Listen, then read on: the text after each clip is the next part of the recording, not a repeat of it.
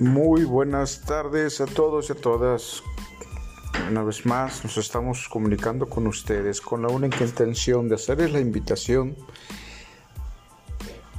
para que no descuiden el trabajo con los alumnos.